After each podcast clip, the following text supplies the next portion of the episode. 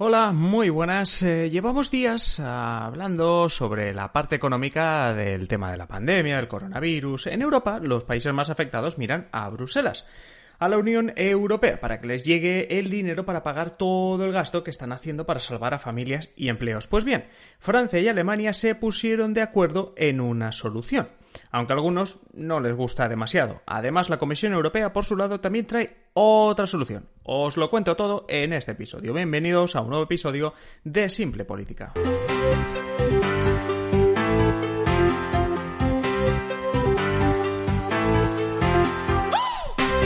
Os habla Adrián Caballero y esto es Simple Política, el podcast que trata de simplificar y traducir todos esos conceptos, estrategias y temas que están presentes cada día en los medios y que nos gustaría entender mejor. Y no me voy a enrollar recordando todo lo que hemos hablado sobre la crisis económica que viene con la pandemia del coronavirus y cómo los países saldrán de ella, porque eso lo hemos comentado muchas veces.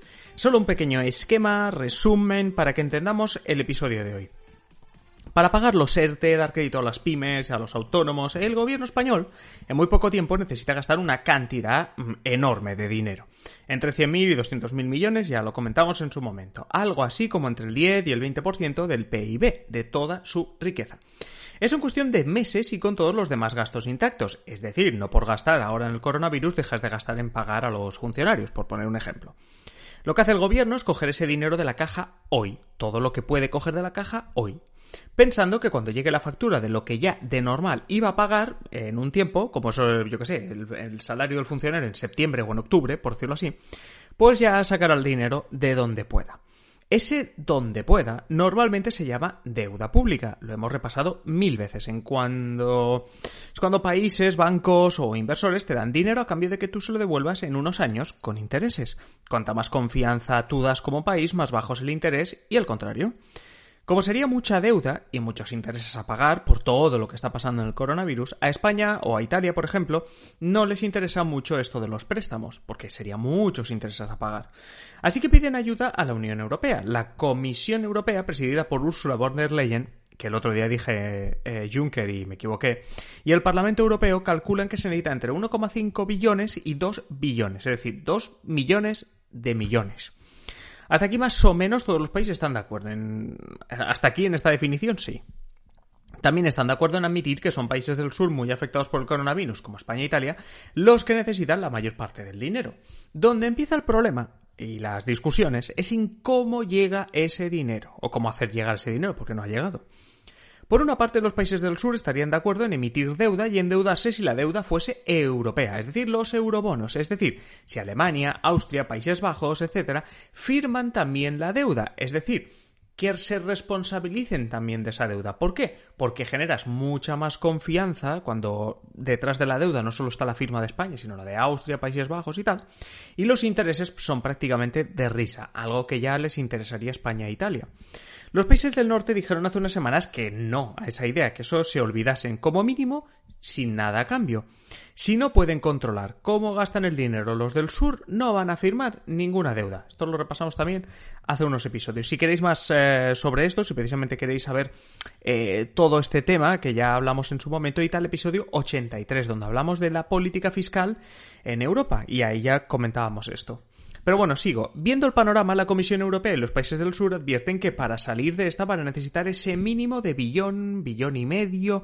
Hablo con B de Barcelona, ¿eh? Billón, billón y medio en transferencias. Vamos, que la Unión Europea le haga una transferencia a España e Italia. Nada de préstamos. Una transferencia como lo harías a tu hermana o a un buen amigo si necesita un poco de dinero. Ya podéis imaginar la respuesta de los países del norte.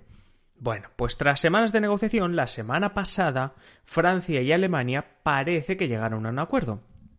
Presentaron una idea. Medio billón, con B, medio billón en transferencia, es decir, 500.000 millones de euros para los países del sur en transferencias, es decir, sin ser un préstamo. El documento, además, contempla puntos a favor para ambos bandos, para los del norte y para los del sur. Bueno, para los del norte, que se oponen las transferencias, por un lado ven que ya no es el billón o dos billones, es decir, se habla de medio billón, es decir, ya no es darle dos billones, sino medio. Bien. Además, las transferencias no son gratis, vienen acompañadas de condiciones. No es un préstamo, pero tienes condiciones. Las ayudas estarían basadas en un compromiso claro de los Estados miembros a aplicar lo que llaman políticas sólidas y una ambiciosa agenda de reformas. Es decir, que los del norte podrían decirles en parte a los del sur, oye, si quieres este dinero, vas a tener que reformar esto, esto y esto. Por su parte, los países del sur que ganan, hombre, ganarían transferencias. Es decir, ya no hablamos de préstamos, sino de transferencia de dinero que no hay que devolver. Además, se prevé el lanzamiento de una deuda mancomunada, es decir, lo puedes llamar eurobonos o lo puedes llamar como quieras, pero sería eso, sería llenar un fondo de recuperación, algo así como una hucha, ¿vale? Entonces, que ya está, está el problema solucionado. Pues ni de lejos. Es solo una propuesta que deben aprobar todos los países.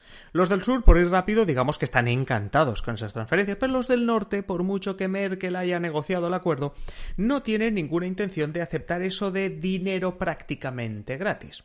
A los pocos minutos de conocerse ese acuerdo entre Francia y Alemania, el presidente de Austria, Sebastian Kurz, tuiteaba una reunión que había mantenido con los líderes de Dinamarca, Países Bajos y Suecia y decía que todos se mantenían en sus posiciones. Es decir, ok, ayudar, vale, me parece bien ayudar, faltaría más, pero nada que no sean préstamos. Vamos, que los del norte te dan los préstamos que tú quieras, pero ya está. O te vas al MEDE, que ya dijimos que es como el fondo de rescate, ese famoso rescate de hace unos años, y que ahora los países del sur no quieren pedir por el estigma que supone y porque además viene con sus condiciones también, claro, el rescate no es gratis. A todo esto tenemos a la Comisión Europea y a Ursula von der Leyen, que la hemos dejado hace un segundo proponiendo eh, ciertas medidas, bueno, pues se posicionaron también el pasado miércoles. La semana pasada la Comisión propuso 750.000 millones de euros. Emitir esa deuda desde la Unión Europea, es decir, conseguir 750.000 millones de euros en deuda de la Unión Europea, para luego dar medio billón en transferencias, lo que decían Francia y Alemania, y 250.000 euros en, millones de euros perdón, en créditos. Es muy gracioso porque la Comisión coge y dice, mira, Francia y Alemania están proponiendo medio billón en transferencias que no se han de devolver. Muy bien.